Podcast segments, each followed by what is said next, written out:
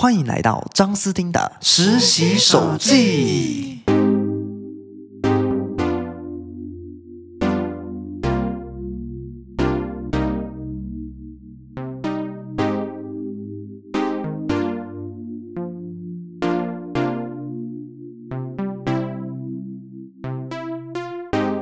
我是张斯汀，北大不动系的大四。在二零二二年的七月期间，我将来到台北的都市规划顾问公司实习，想要以声音来记录这段生活，以及闲聊分享一些生活记趣。有兴趣的朋友也请持续收听哦。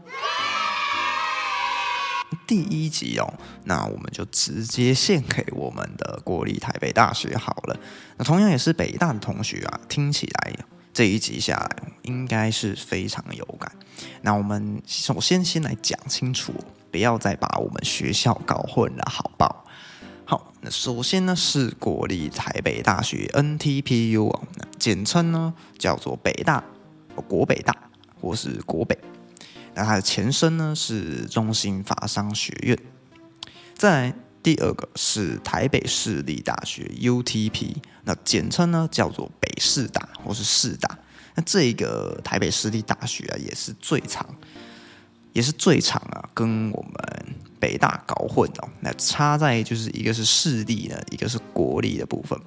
那第三个呢，就是国立台北教育大学 NTUE，叫做又叫又称又简称叫做国北教或是北教北师。那它跟我们北大的差异呢，就是一个是否师资的培育啊，一个是一般型大学。那第四个呢，就是国立台北科技大学哦，NTUT，简称呢就叫做北科大。那它跟我们的差异呢，就是它是科技大学，比较否职职科的。那我们是一般。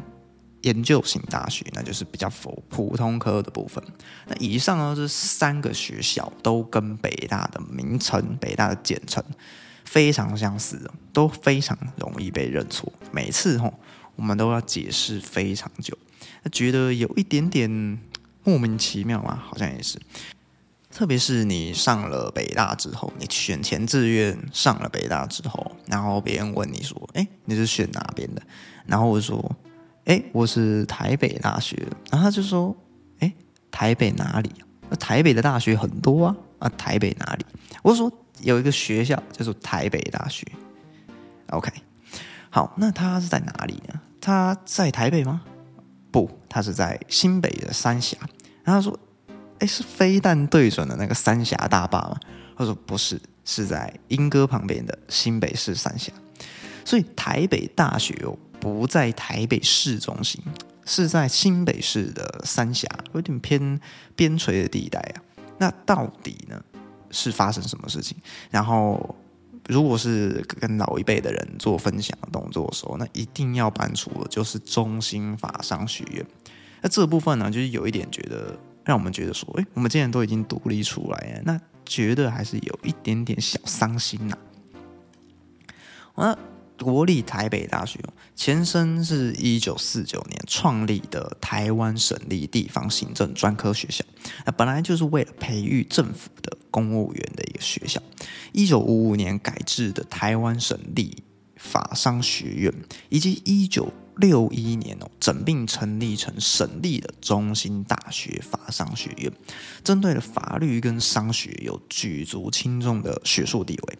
两千年之后呢，脱离了国立中兴大学啊，独立设校，并且改为现在的这个校名呢，也就是国立台北大学。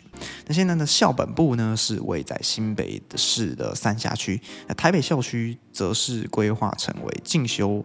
即推广部啊，在职专班所使用的，所以其实哦，国立台北大学或甚至叫中兴法商啊，它原本就是在台北市中心的，是之后独立改制，然后再找了一块空地，就是在的时候台北县的三峡落脚。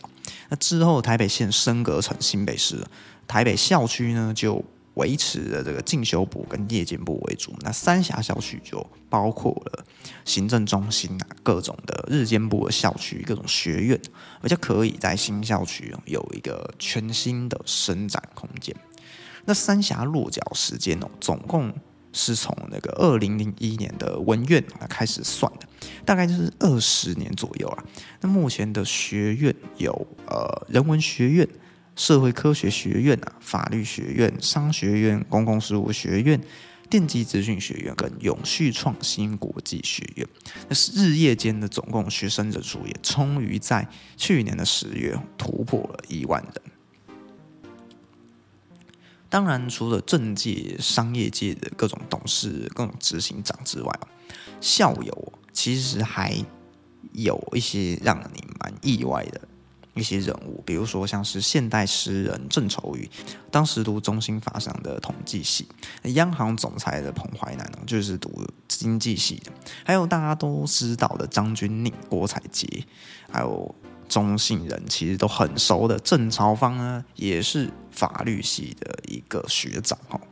那我在这边也基本上已经三年满了，那可以说是基本上走过了大部分的一些地点、一些学院哦。确实来讲，绿地面积非常的大。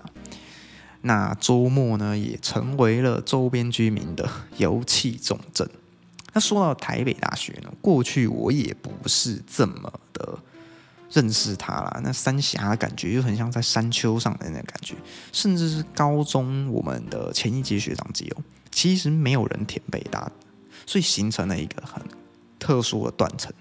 那在二零一九年呢，当年这个毕业年，首先呢在繁星上填上了这个北大的这个大这个学校，那后续啊，包括了呃。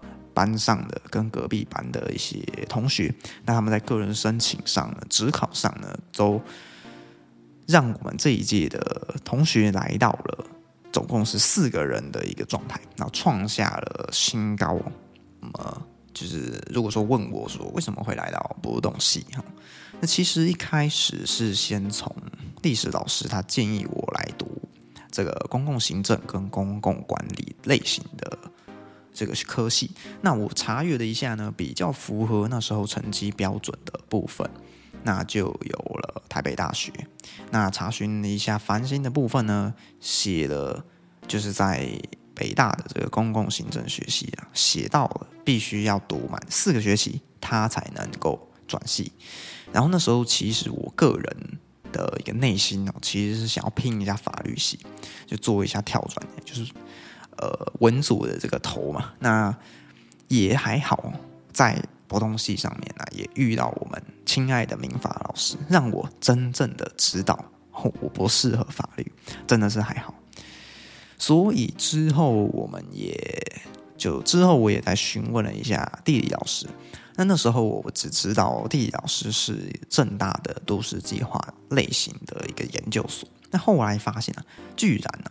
我们的地理老师也是北大地震的学姐，那就转向了这个志愿到了这不动产与城乡环境学习，朝这边的目标迈进。那这不动产与城乡环境学系，其实就是之前的地震系啊。那为什么要改这么长的名字？我们也是有稍微问一下，然后他们是讲说这么长的名字比较炫炮。那其实真的是也是蛮炫炮的。社会科的部分嘛，那我个人从小对这个当中的历史地理都非常有兴趣哦。不论是在课堂上啦，或是自己校外的一些比赛，还有阅读的一些书籍、这影片或是电影、纪录片等等，基本上都离不开的历史地理公民，对其中的历史脉络和年代、地理环境哦等等的一些议题都比较有。哦，都是有比较高的这个感知力道。历史的部分的话，像是说，呃，像是举个例子，就是我在国小四年级的时候，那班导师在带那个社会课本，那讲到八国联军的这个口诀，那我就是直接把这个八国就直接背起来。美国、日本、俄国、德国、法国、英国、意大利、奥地利，还有中国历史朝代啊，什么黄帝唐虞尧舜夏商周，就直接都给它背起来。什么一九三九年九月一日啊，什么呃德国入侵波兰呢？二战开打，一八一七八九年法国大革命啊，七月十四号巴士底狱攻陷，一九三七年七月七日的七七卢沟桥，一九七九年啊这个与美国断交啊，或是一九四一年十二月七日，日本偷袭珍珠港，让美国来参战，扭转了这个二战在太平洋战争的这个局势哦，可以说是以上的这些东西年代。对我来讲都是毫不费力，就可以很有兴趣的记下这样子的一个年代。还有，我就是小时候看的一些绘本啊、故事书啊，都是一些。呃，工具书之类的，甚至是像是有一个叫做《大国崛起》的纪录片，那其实根本就不是给小孩看，那都是在讲这些类型的，什么西班牙、葡萄牙、意大利的这个大航海时代啦，讲法国大革命的路易十四、路易十六，那英国的这个工业革命、光荣革命啊，美国的独立运动等等的，以上这些议题对我来讲。觉得超有兴趣，然后大家也觉得我应该是我真的超怪的。地理的部分，从小呢，我就是喜欢看各类的新角节目，从电视上开始看，什么大脚走天下啊，世界的一定啊。什么世界正美丽，下课花露米，台湾第一等，好吗？都很爱，就是我也很喜欢这个张善伟这个哥哥，然后他是这个外景主持人啊，那希望自己也可以有环游世界的一个心愿，那也培养了个人对国外的一些自然啊、人文环境的一些敏感度吧。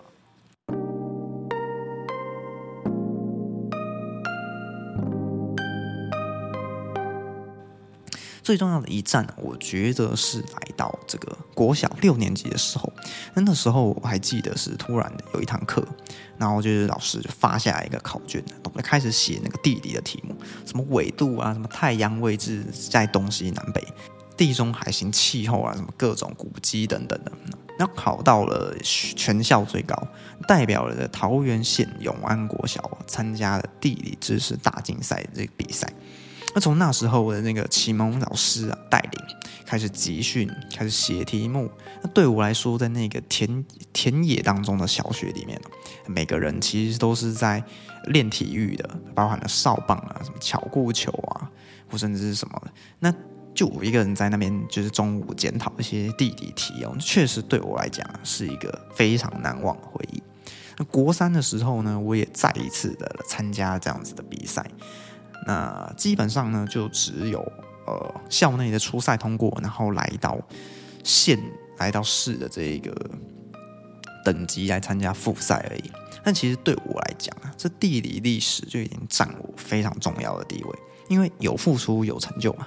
那本身也很乐意的去学习，所以从国小以来呀，就在社会科目上要求比较高一点点。然后其他的真的确实都在国中的时候放烂掉了。那这边真的是蛮真实的。就关于这个部分的话，我可以专门再讲一集。那综上所述，历史地理相关的这个科系呢，除了基本的历史系、地理系来说，呃，那还有就是外围的一些像不动产类型的、土地管理啊、运输管理、公共行政、都市计划等等，基本上都是在我的这个射程范围。但是如果说你要考量一个，呃。